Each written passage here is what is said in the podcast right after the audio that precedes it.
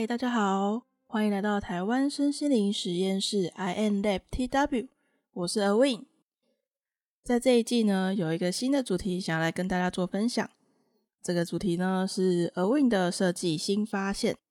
心是心脏的心。这个主题的内容呢，是我想要来跟大家分享，我以设计师的视角看出去的世界到底是什么样子。同时，我也想要邀请大家一起从自己的生活周边开始做实验啊，练习呢，用不同的视角来观察。呃，也可以将我在节目当中啊分享的一些设计师的心法投入到生活当中实验看看。在这一次一月份的节目内容呢，我想要来分享一个很屌丝的主题，就是选举。是的，这一次的选举不一样咯，不知道大家有没有发现？诶，这一次进到不管是呃，政见发表会啊，或者是投开票所的时候，有没有感觉到那些布置啊，或者是氛围啊，不太一样了？诶，这就是我这次想要来跟大家分享的主题：选举美学在进化。不晓得大家对于选举美感的印象是什么哦？因为像我自己啊，因为毕竟我是设计师嘛，我会看到很多国外设计的，比如说文宣啊、海报啊等等的，啊，或者是竞选广告啊，其实都会觉得，诶为什么国外的选举美学好像就是会比台湾好看很多？那每次就算台湾设计的风格都有逐渐的在进步，可是就还是觉得好像还差了那么一点点。像我们设计师在讨论选举的时候啊，都会觉得啊，以往对于选举的一些美感的关键字，可能就是啊，就是公部门啊，然后没有美感啊。字式又很生硬啊，排版很杂乱啊，然后资讯很多，然后有看都没有懂啊，然后不然就是啊，我们会说啊，色彩很强烈啊，中华美学啊这些关键字，不知道有没有眼尖的人开始发现说，诶，这几次的选举啊、公投啊，不管是候选人或者是中选会、选务委员会这边，他们所布达的一些文宣啊，或者是宣传品啊，或者是海报啊、呃竞选广告啊等等的，都开始有点不太一样的呢。其实，特别是在呃中选会这边发布的文宣上面啊，呃，尤其是近两三年哦，开始有一些不一样的转变哦。至于为什么会有这些转变呢？毕竟中选会嘛，倒是大家知道，就是一个政府单位的组织，又是一个公务执行单位，居然会开始大刀阔斧的来改变一些竞选呃相关的宣传品的布达，实在是一件不可思议的事情。其实，在背后有一个主要的推手哦。那这个推手呢，它的全名叫做台湾设计研究院，它是隶属于经济部旗下的一个单位。呃，它的前身呢是在一九七九年的台湾工业设计推广中心，一开始其实是一个民营的单位，成立的目的是想要将台湾的这些 ODM，就是从早期只是代工，然后开始跨足到台湾可以开始设计一些工业产品，呃，能够将这些台湾设计的 ODM 的产品的部分推广到海外市场。最后呢，再经过不同的跨单位共同重组，成为台湾创意设计中心。在我还在念书的时候，我们设计圈会昵称它为台创或者是台创中心。那一直到二零二零年呢，呃，由蔡英文总统来宣布，就是将它升格为台湾设计研究院。他们的主要的承办事务内容呢，就包含说，诶，举办国内外的设计相关奖项啊，比如说金典奖啊、啊设计奖之类的设计竞赛。还有一些设计方面的设计领域的论坛的交流，它属于是一个国家级的设计推广发展重心哦。在这一次的选举美学再设计，其实是由台湾设计研究院主动的向中选会来提案哦，而且呢是从二零二一年的十二月就开始携手合作了。那总共是历经了三年三个阶段的选举美学优化计划。过往大家为什么会对于选举期间的制作物感觉到就是，哎，它好像不是很好看，然后就是很怂、很丑？为什么会有这些感受呢？其实主要是因为选举嘛，毕竟还是有很庞大的资讯量。那如果一旦它的排版，就是它的文字编排方式啊，变得比较复杂或者是琐碎的话，本来应该是希望要透过设计来化繁为简，让所有公民可以清晰收到候选人的证件，或者是投开票所的动线指引等等的，反而就是会有点适得其反。再加上过往的这些文宣品上面呢、使用的都是大红色啊、大黄色啊、呃明亮的粉红色啊，类似这样子很鲜明、对比感很强烈的色彩。反而会造成就是感官上的轰炸，以及就是杂乱无章，然后让大家观感不佳的状况哦。在这一次呢，台湾设计研究院啊，希望透过设计的投入啊，在原有的预算之下啊，也就是不新增任何额外的开销，在现有的每一次选举都会编列的预算之下，来改善并且优化整个选举过程所带来的视觉疲劳。那并且能够进一步的来提升大家参与选举投票的意愿，以及对于选举本身的好感度哦。因为需要在现有的预算下逐步的来改善、来推进嘛，所以他们就将整个计划分成就是三个阶段，分成三个年度来做执行。先来介绍第一阶段他们做了什么吧。在第一阶段呢，他们选择的呃设计的主要要改善的项目呢，是我们的选举公报以及我们的选举电子书。其中最大的挑战其实有两个哦。第一个就是它，当然就是我前面有提到，就是需要在原有的预算下进行再设计。第二个挑战呢，就是要基于不改变任何文字，并且完全符合法规的状况下去提出优化的可能性。呃，我也是到研究这个项目的时候才发现说啊，原来在中选会印制出来的文宣还有一条法律来做规范，说哎，到底应该要怎么印，真的是觉得非常的不可思议。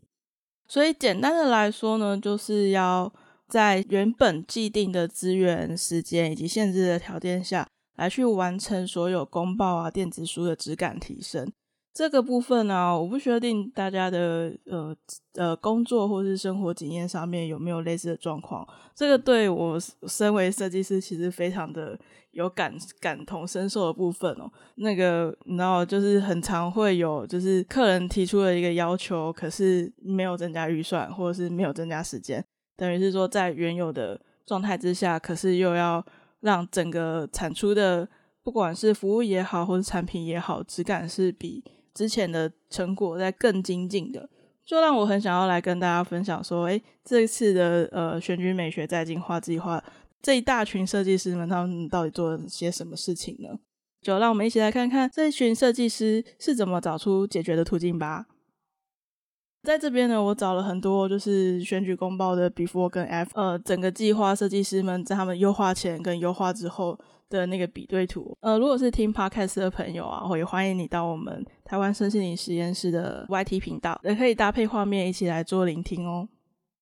好，那在这边呢，可以看到啊，就是原本的公报啊，其实是分成左右两个支栏，并且它是各自由上到下的阅读动线哦。所以其实这样子的编排方式啊，就会让每一行的文字数量很多，而且乍看之下就是两大片密密麻麻的文字，其实还没有细读里面的内容啊，我光看就已经心累了。难怪就是每次收到选举公报的时候，大家都是把它摆在旁边，连翻都不太想翻。而新版的公报设计啊，把整个版面呢，改成类似像我们看时尚流行杂志的这种块状多栏式的排版，也就是它是一块一块的，是一小栏一小栏的方式，将原本的版面啊，把它分割成八个区块，是一口气减少了每一行的文字量，可能从呃原本的一行可能有。呃，二十五个字，然后变成是一行，可能只有十五个字。不要小看，就是每一行减少了十个字的感觉，其实累积下来是很可观的，心理的负担会小很多。这样的处理方式呢，也能够透过这样子一小区块一小区块的讯息，让大家比较能够消化，不管是公投的内容啊，或者是嗯候选人政见啊等等的，这个会让我们在阅读的体感上面减轻了很多的负担哦。设计师们呢，其实在公报的设计上面呢，不只是运用减法而已哦，还有透过加法来为所有人的使用体验呃进行改善跟改良。像我前面有提到的嘛，就是其实有法规规定呃这些中选会的印制的宣传品应该要怎么做，就有明确的规定说，像公报或者是电子书，就是只能使用红色跟黑色两个颜色。乍看之下好像是限制，对吧？可是呢，设计师就是有这种化腐朽为神奇、化缺点为优点的呃魔法。他们呢，就反而利用红色跟黑色呢，拿来做重点讯息的凸显哦。之所以会公报大家看起来会很像很有就是老旧或是制式的感觉，其实是因为原本公报的字体啊是使用传统的书法字，比如有点类似标楷体啊，或是楷书的这种字体。那就会给人一种就是陈旧啊，或者是课本式的感觉。在这一次的公报里面，就是把整个字体呢改成是黑体。黑体其实是能够营造一种现代感的字体哦。那它其实就减去了那些呃中文字上面运笔的那些粗细的变化，而是透过比较直横的这种几何结构去呈现出文字的本身的美感。它的优点就是在阅读上面会该更减轻一些负担，就是我们眼睛在判读这个文字结构的时候是可以更直觉的。那同时呢，也是能够将整个讯息沟通的很明确的一种字体。呃除了在字体上面设计师做了变化之外啊，它同时呢也在主文标题上面啊，它去加重了这个字，把它变粗一点，就我们会说是使用更粗的字重。就有点像是我们那个 Office 啊，我们不是会按一个那个 B 的那个图案，就是把字变粗嘛，就是利用这样的做法，呃，去区分说这是标题，然后这底下是内文，那会让人更明确的感受到啊，这一段其实讯息其实是比下面就是稍微细一点的字是更重要的。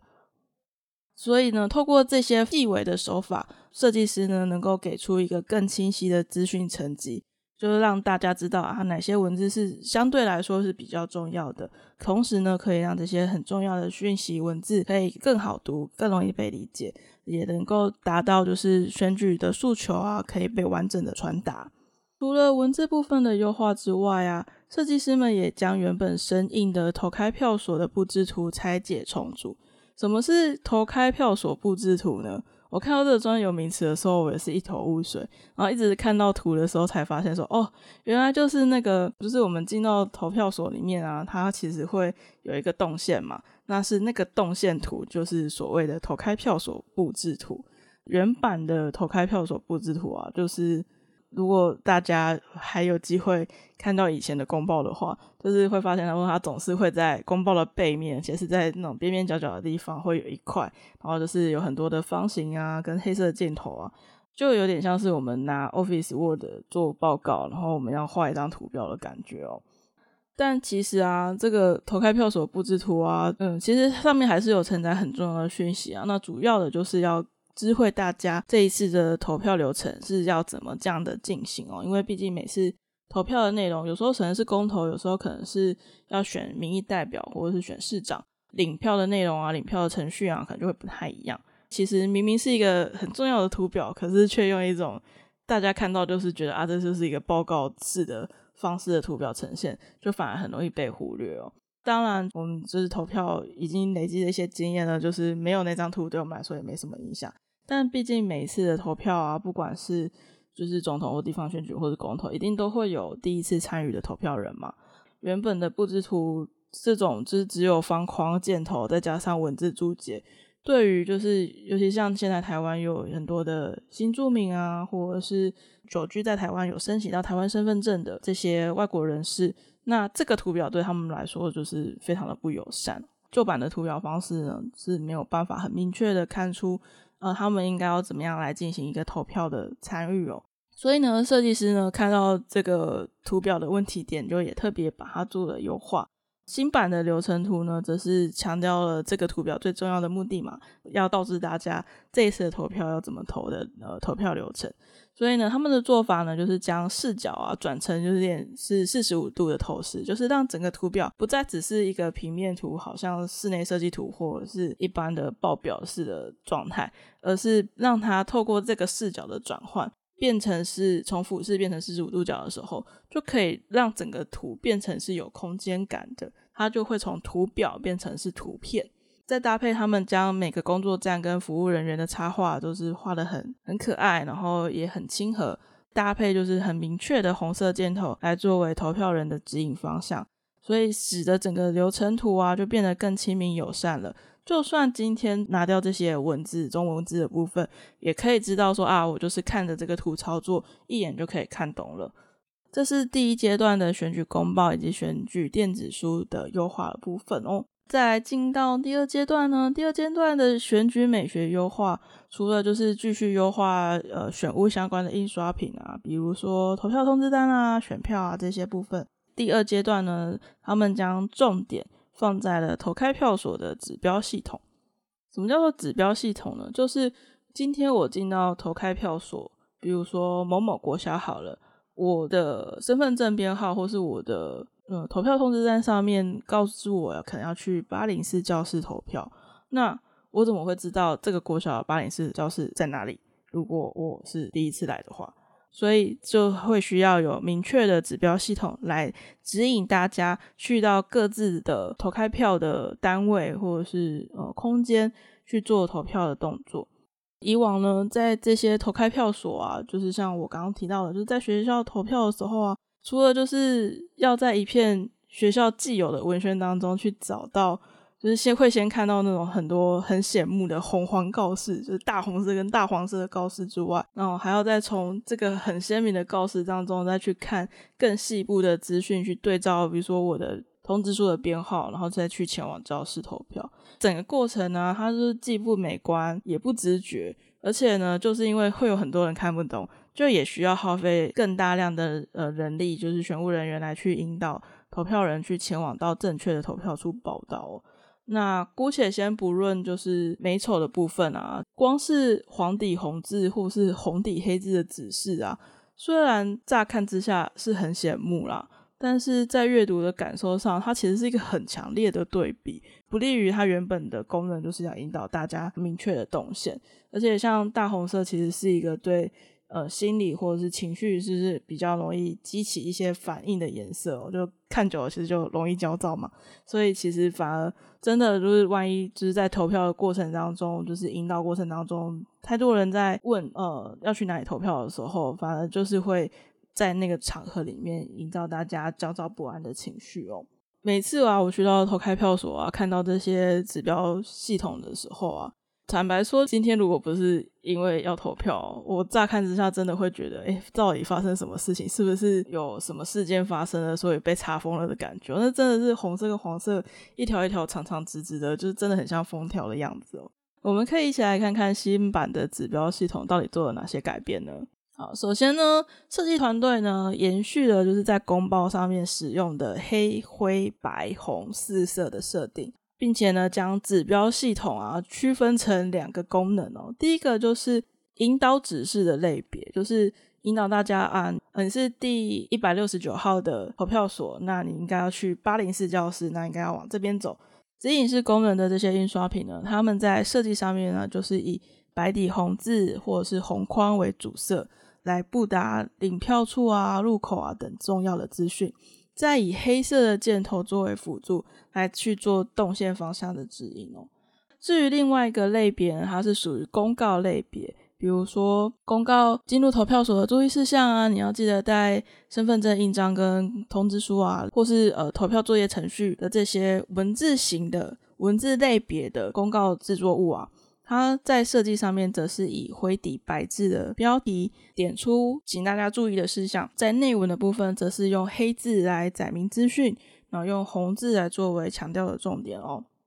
所以呢，设计师们呢整合了这两种不同功能的指标系统，成为一个整体。并且呢，让所有的各种不同功能型的文宣都能够有一个共同的设计脉络，不管是颜色上面，或者是字形上面的统整，或者是编排上面的逻辑的一致性，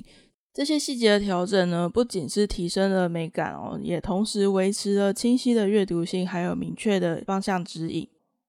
其实呢，在这一次二零二四的总统大选期间呢，台湾设计研究院跟中选会共同举行了选举美学再进化的第三阶段成果发表记者会哦，来跟大家分享跟公告他们在第三阶段做了什么事情。而在第三阶段呢，他们其实扩大了优化的项目哦，除了前面我们提到的大部分都是印刷出来的成品嘛，在第三阶段，他们主要呢优化了有，比如说证件发表会，还有选情中心的开票界面，特别是呃圈票处的遮屏，这些都被纳入了这次设计团队在第三阶段的呃主要的任务目标。不晓得大家过去对几次的选举啊，是不是有收看电视证件发表会的习惯？哦，以往的证件发表会啊，或者是辩论会啊，其实不管是片头或者是摄影棚里面的布置啊，大部分都会是像画面上看到的这样，就是由承办的电视台他们全权的来做规划。所以，比如说以片头来说，就是嗯，通常就是会看到青天白日满地红的旗帜啊，然后再或是颜色啊，然后再搭配候选人的侧拍肖像啊，而且这些候选人的侧拍肖像看起来好像都是从 某些新闻画面里面截取出来的，就是没有什么一致性，然后也不太像是形象照，再加上就是电视台本身的风格元素来构成的整个节目的片头哦。这会造成什么呢？这会造成就是每一次的选举啊的那个片头看起来就没有系统性，就是啊 TVBS 做的就会有 TVBS 的风格，啊民视做的就会有民视的风格，就是会有就是电视台的样子。再加上呢，像在摄影棚的画面啊，也会使用就是比较鲜明的色彩，不管是粉红色或者是浅蓝色，这些色彩都会让。我们观众在收看画面的时候啊，看久了在视觉上面还是会造成疲劳，就是眼睛看久了会累，没有办法很专注，不见得每个人就会有耐十足的耐心，可以好好的去看完整场的发表会。而在这一次呢，他们在呃设计团队在证件发表会的整体视觉上面啊，先做最大的一个改变是，他们以一个很中性而且沉稳的深灰色来做证件发表会的主色的定调。在片头的部分呢，也是请就是很专业的影像制作团队做出了一个类似三金颁奖典礼质感的非常好看的片头。我觉得那这片头真的是。虽然短短的，但是我可以看好多次哦。那也是因为有这个好看的片头，再加上这个让我印象很深刻的深灰色的摄影棚背景哦，才引发我关注到哦，原来学居美学还有第三阶段的优化啊。呃，也因为这样，所以我去关注了他们第三阶段的成果发表会。第三阶段还有另外一个重点项目让我很期待。就是圈票处的那个遮屏，我们会进到那个布帘里面，然后盖章，就那个方方的看起来很像盒子的那个地方。那个遮屏呢，其实在第三阶段有被大大的升级哦。不晓得大家投票进到圈票处的那个感受是什么？我自己每次踏进圈票处啊，我都会觉得临时组装起来的感受很强烈耶。而且你知道，有的用久就是会晃来晃去啊，或者是那个。布帘啊，其实就是真的稍微有一点点风就会飘啊，就会觉得那个隐蔽性没有那么好。然后每次我自己进到那个全票处里面，虽然旁边有布帘，但我还是会用我的手稍微，你知道，稍微遮一下我的投票的选择哦。所以呢，全票处就会给我一种很粗糙的感受。在这一次呢，他们将整个遮屏呢做了一个很大的翻转。首先呢，是在质地上面，就是从轻飘飘的白色布帘。变成是一个看起来是中性的灰色，然后带有毛绒感的遮屏，而且搭配底下是一个一体成型的金属支柱底座，这样呢就会让整个圈票处呢营造出一个安心感跟坚固感，再加上在里面的空间呢其实是相对的比较温暖一点的，因为毕竟还是有点绒毛的材质，所以呢也会让人觉得说啊。在这里面是有一个被保护的感觉哦，也因为就是提升了这个安全感、专业感，然后跟整个的隐蔽性哦，我感觉我看到画面的时候，突然觉得就是想象自己进到这个新升级的选票处的时候，就感觉这投票这件事情好像变得非常非常的神圣吗？就会觉得投票是一个很有仪式感的一件事情。那个感受上面，我觉得很神奇耶，就是换了一个颜色，然后再加上更改了一个材质，就能够让投票的我们能够从视觉以及心情的感受上面有全然不同的转换，并且呢，我在读相关的报道的时候有发现，设计团队也有强调啊，像过往的圈票处啊，其实并没有考量到身障或者是使用辅具的投票人的需求。因此，比如说圈票处的台面的高度啊，或是空间的宽度上面，对使用轮椅或是辅具的投票人，就是他们没有办法很舒服或者是很符合他们的需求来进行投票跟圈票的动作。所以呢，在这一次的遮屏的设计当中啊，他们也将社会设计这样的概念纳入，也就是从使用者的体验出发。去思考所有人在投票的这个情境上面所会遇到的困难、障碍或者是不便之处哦。因此呢，在这一次的设计里面呢，他们在尺寸跟空间上面有做出区别，所以在投票投开票所里面也会看到特别为这些所做设计的圈票处。那目的就是要希望每一个公民在投票的时候都可以享有自在安心的圈票处哦。虽然呢，这一次圈票处的这个遮屏的升级呢，中选会是说会先从台北市挑选其中一个投开票所来做试办。这个幸运的投开票所呢，是台北市刘公国中的八零四教室。那如果大家有机会，刚好你是八零四教室的投票人，如果你也听到呃这一集的分享，欢迎你来跟我们分享说，哎，你在新升级的圈票处投票的感受是什么哟？虽然这一次是挑选了一个投开票所做试办哦，不过中选会也有表示说，一旦经过这次的实测，然后再依照就是体验者们的回馈来进行调整。那日后就会逐渐的，就是将这个升级的圈票处投入到全台各式的选举实务当中，所以这是一件值得大家期待的事情哦。除了证件发表会啊、圈票处啊，还有选务人员的背心制服，也在这一次的预算里面一并做了升级哦。原本的制服背心啊，是一个大黄色的背心底，然后上面再印上红白蓝三色组成的中选会 logo。一样嘛，就是很显眼，可是色彩鲜明、强烈到会呃影响到投票人的感受，以及这是在美感上面其实比较没那么的平衡。那在这一次呢，选务人员的制服背心呢，一样就是采用了跟圈票处相同的沉稳的灰色，在 logo 的部分呢，就改成了白色的 logo 来做识别。主要的目的呢，是希望减去色彩的暗示性，以及对投票人的心情的干扰。啊，并且呢，来营造这些选务人员都是专业而且可信赖的对象。大家在现场有遇到任何的疑问，或是有需要协助的地方，都可以安心的把自己的提问啊交给这些专业的选务人员哦。最后，我想跟大家分享，在这三阶段的设计优化当中啊，我看见了什么？其实我看见了三件事。第一个呢，是以使用者为中心，也就是设计师们呢，他们转换了观看的视角。以往的中选会印制的文宣品或者是这些视觉上面的设计，大部分都是以资讯布达为主，但是呢，比较没有考量到公民或是投票人在使用公报啊，或是在前往投开票所可能会发生的状况或感受。可是设计师们在这一次的优化计划里面，将整个重心拉回到使用者，也就是投票人身上，是以使用者的最高福祉为出发，去考量到各个状态之下，大家会遇到什么样的困难，或是遇到什么样的不便利，这些大家平常不会说出来，可能投票嘛，就那一天，然后感受那一刻的不便利，再来就可能是下一次投票再见了。这些东西大家不会明确的说出来，可是都会放在心里感受，会一步步的累积大家对于投票或选举的观感。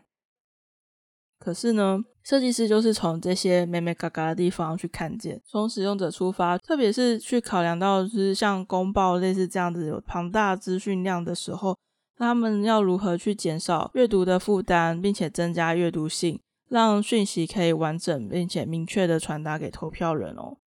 第二个我所看见的事情呢，是他们去除了设计的个性化，特别是像公报啊，或者是圈票处啊、选务背心啊，所有的这些元素都必须站在一个中立的角度来呈现哦，不可以有偏颇，也不能够对投票人来产生任何的负面影响。重点就是需要保持中性、理性跟客观的原则来做整体的优化。举例来说，还是拿公报来做举例好，因为对我来说是一个很难设计的项目。以公报来说，是最重要的主角其实是公报上面承载的讯息。那当然，我们一定是可以透过设计来增加公报的美观，同时也要去注意说，哎，不可以让设计变成喧宾夺主，去模糊了公报本身的焦点。我觉得在这一次设计团队整个定调上面，就是非常的明确。虽然每一个都是很厉害的设计师，他们都也都能够做出一些很有风格、很有调性，然后看起来是独一无二的设计作品，但反而在这一次的选举美学优化的过程当中，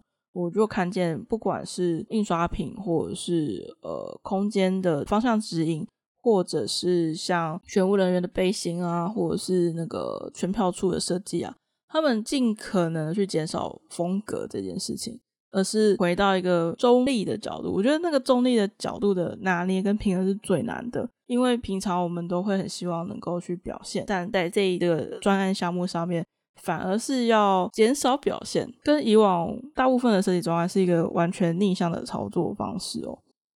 第三个呢，我所看到的就是划限制为主力，就像法规上面其实就有制定公报电子报就是只能用红黑两色做印刷。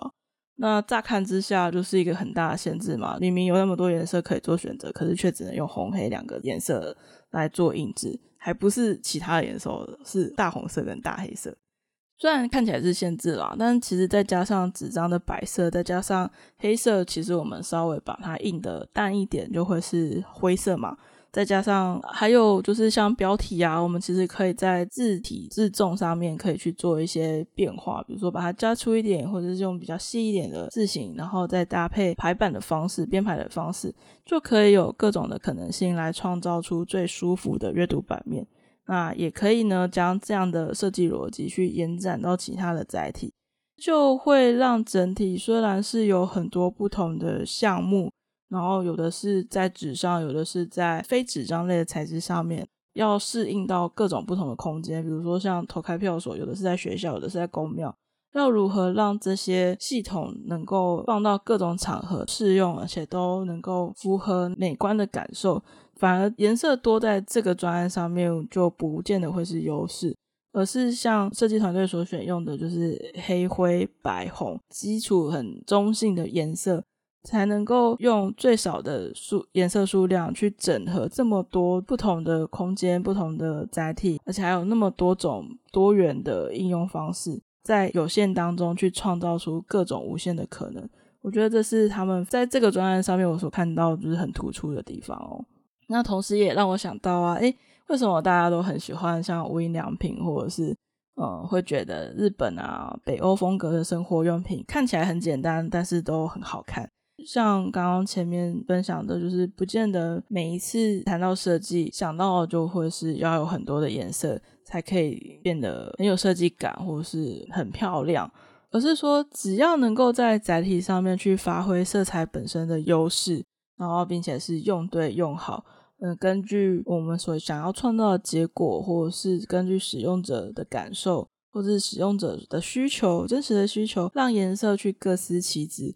其实就可以创造出非常好看而且合宜的作品喽。